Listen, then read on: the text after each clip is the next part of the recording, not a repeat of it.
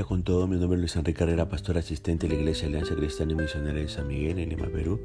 Quisiéramos tener la reflexión del día de hoy, viernes 2 de septiembre de 2022. Hoy nos corresponde ver los pasajes de Jeremías capítulo 39, 40 y 41, pero hoy nos enfocaremos en los capítulos 39 y 40. Y hemos querido titular a este devocional La misericordia de Dios. Fíjese que Nabucodonosor atacó la ciudad de Jerusalén tres veces el tercer sitio de Jerusalén comenzó en el año noveno del reinado del rey Sedequías, dice el versículo 1 de ese capítulo 39. Y duró hasta el undécimo año, nos dice el versículo 2. Durante ese tiempo los egipcios amenazaron con atacar a los babilonios y estos se retiraron por un tiempo. Eh, lo hemos visto en Jeremías capítulo 37, versos 5 al 7. Sin embargo, la ciudad finalmente cayó en manos de los babilonios. Cuando lograron hacer una brecha en el muro de Jerusalén, dice el verso 2. El rey Sedequías, juntamente con sus capitanes, huyó de la ciudad en la noche, dice el verso 4, pero fue alcanzado por los babilonios, nos dice el verso 5. Nauconosor mató a los hijos del rey Sedequías y a los príncipes de Judá, nos dice el verso 6 de este capítulo 39 de Jeremías. Y luego le quitó los ojos al rey Sedequías, nos dice el versículo 7. Pagaron un precio muy alto por oponerse a Dios y resistirse a su palabra. Los habitantes de Jerusalén también sufrieron. Dice el verso 8 que la ciudad fue destruida. El verso 9 nos dice que la gran mayoría de la población fue llevada al exilio en Babilonia. Dios les había dado la oportunidad de salvarse de este sufrimiento. Lo hemos visto en Jeremías capítulo 38, versos 17 al 18, pero no hicieron caso. Ahora bien, para nuestra generación contemporánea, para la generación de este siglo XXI, es difícil aceptar el hecho del juicio de Dios. Es decir, es difícil aceptar que el juicio de Dios puede venir sobre una nación, que el juicio de Dios puede venir sobre una familia, que el juicio de Dios puede venir sobre un individuo. Dios es paciente con las personas, sí. Les permite continuar hasta que llega un momento en el que no hay remedio. Así actúa Dios. Y a lo largo de la historia hemos visto cómo ese juicio ha llegado a individuos, familias y naciones. Ahora bien, el juicio de Dios sobre Jerusalén representa lo que pasará un día a toda la humanidad, cuando Cristo vendrá para juzgar a la tierra. Los que experimentaron la misericordia de Dios fueron, ¿sabe quién? Los pobres de la tierra y el profeta Jeremías. Los pobres de la ciudad de Jerusalén no solo fueron llevados al exilio, no solo no fueron llevados al exilio, perdón, sino que recibieron los bienes de aquellos que fueron exiliados, dice el verso 10. Pero en cuanto a Jeremías, él fue protegido por los babilonios. Lean los versículos 11 al 12 de este capítulo 39. Y es interesante notar que Nabucodonosor mismo se interesó en el profeta Jeremías, dice el versículo 11. Evidentemente le habían comentado que Jeremías aconsejó al pueblo a rendirse delante de Nabucodonosor. La situación de Jeremías repentinamente cambió para bien. Pasó de estar encarcelado a la libertad. A diferencia de todos los demás judíos, Jeremías podía hacer lo que quería, dice el verso 12. Harás con él como te dijere. Y como veremos en el siguiente capítulo, uno de los capitanes del ejército de Babilonia ofreció llevarlo precisamente a Babilonia y cuidarlo. Vamos a verlo eso en Jeremías capítulo 40, verso 1 al 4. Sin, embargo, ¿sabe que Jeremías prefirió quedar bajo el cuidado de un tal Gedalía? Dice el verso 14, a quien los babilonios nombraron como gobernador del territorio de Judá dice el versículo 5 del capítulo 40 de Jeremías. Ahora uno se pregunta, ¿por qué optó este Jeremías por quedarse en Judá? Seguramente porque sentía que Dios aún quería hablar por medio de él.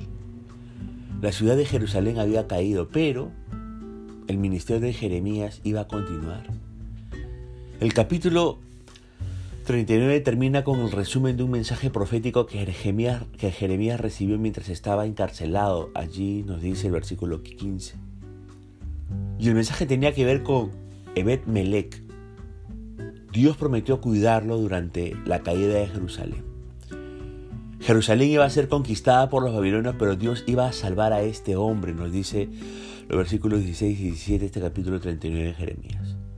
Lo iba a hacer porque él había salvado a Jeremías. Lo vimos ayer en el capítulo 38 de Jeremías. Ebed iba a, entre comillas, cosechar lo que había sembrado.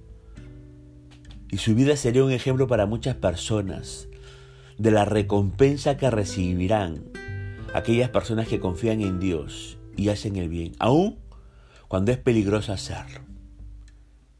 ¿Ah? Dios tiene recompensas especiales para su gente fiel, pero no todos las recibirán en esta vida.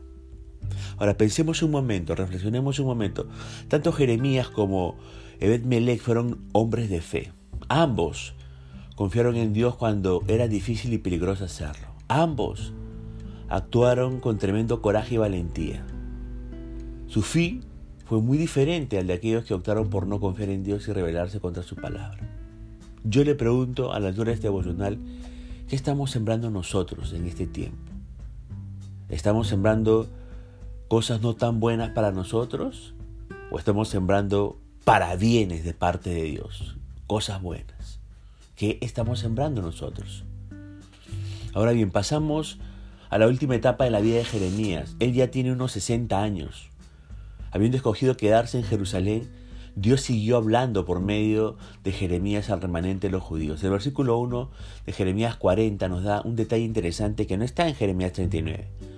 Durante la toma de Jerusalén, Jeremías fue encadenado y conducido hasta Ramá, listo para ser llevado a Babilonia con los demás judíos.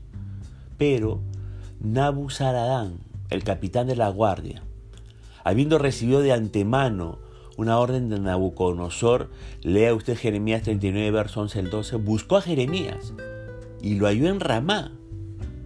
Lo puso en libertad y le preguntó a dónde deseaba ir. Lea los versículos 4 y 5 de este capítulo 40. Y Jeremías optó por quedarse en Judá y se fue a vivir en Mizpa porque allí estaba Gedalías, el nuevo gobernador de Judá, dice el verso 6 de este capítulo 40. ¿Por qué no se fue a vivir a su propia tierra en Anatot, posiblemente por temor a ser asesinado por personas que le echarían la culpa por la destrucción de Jerusalén. Era un tiempo, imagínense, de mucho desorden, y Jeremías corría bastante peligro al quedar en el territorio de Judá. Gedalías era el hijo de Aicán, el hombre que años antes había defendido a Jeremías cuando el pueblo lo quería matar. Fíjese usted en Jeremías capítulo 26, verso 24. Jeremías podía confiar en la protección de Gedalías. Al fin del versículo 5 leemos algo interesante. Al despedirse de Jeremías, Nabuzaradazán le dio provisiones y un presente. ¿Qué tal testimonio habrá tenido Jeremías para ganarse el respeto de este alto oficial del ejército de Babilonia, verdad? Las cosas que recibió de Nabuzaradán le habrán servido mucho a Jeremías, quien quizá perdió todo cuando Jerusalén fue destruido. Los versículos 7 al 9 de este capítulo 40 de Jeremías indican algo del caos y la incertidumbre que prevalecía en ese tiempo. Muchos líderes militares que habían logrado escapar de Jerusalén, dice el verso 8, y huir de los babilonios, se presentaron ante Gedalías. Gedalías procurando promover la paz y la tranquilidad, animó a estos líderes militares a someterse a los babilonios, dice el verso 9. Les indicó que podían tomar provisiones para sí mismos y volver a sus tierras, dice el verso 10. Otro grupo de judíos que apareció en ese momento fueron aquellos que habían sido echados de Judá, dice el verso 12, y se habían refugiado en territorios aledaños. En Moab se habían refugiado, en Amón se habían refugiado y en Edom nos dice el versículo 11. Ellos también se presentaron ante Gedalías, y dice el verso 2 de este capítulo 40, y recogieron vino y abundantes frutos. Gedalías, mire, ah, tuvo que ser muy sabio en manejar esta situación, porque había muchas tensiones y sospechas políticas. Una de las tensiones que se manifestaron en ese tiempo tuvo que ver con Ismael, hijo de Netanías. Él es mencionado como uno de los jefes del ejército. Vea el versículo 7 y 8 de este capítulo 40. Los demás jefes militares no confiaban en él y aprovecharon la audiencia con Gedalías para acusarlo de ser un agente de Baalis, el rey de Amón, enviado para matar a Gedalías, no dice el versículo 13 al 14. Yo, perdón, uno de los hijos de Carea, hasta ofreció matar a Ismael para resolver el problema, dice el verso 15. Gedalías no le creyó y no permitió que Yohanan asesinara a Ismael, dice el verso 16. Como veremos en el, en el, siguiente capítulo, en el capítulo 41, si usted lo lee, ese fue un grave error por parte de Gedalías. Un error que terminó costándole su vida. Ahora reflexionemos un poco para terminar este devocional. En medio del caos, Dios en su misericordia suple las necesidades de su pueblo, ¿no? Vuelva a leer el versículo 5 en la segunda parte, el versículo 10 en la segunda parte, el versículo 2 en la segunda parte.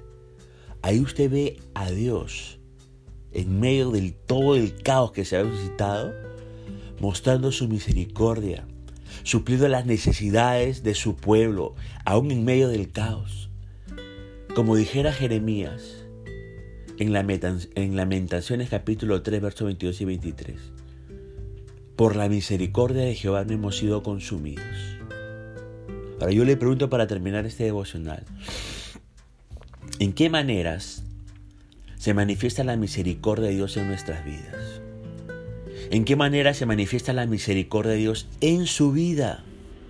Aún en medio del caos que pueda estar usted viviendo o que vayamos a estar viviendo en el futuro, un caos a nivel familiar o quizás comunitario o nacional o mundial, no lo sé.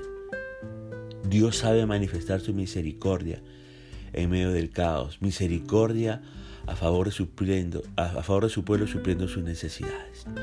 Punto final para devocional del día de hoy diciendo que la gracia y misericordia de Dios sea sobre su propia vida. Conmigo será mediante esta nueva oportunidad que el Señor le bendiga.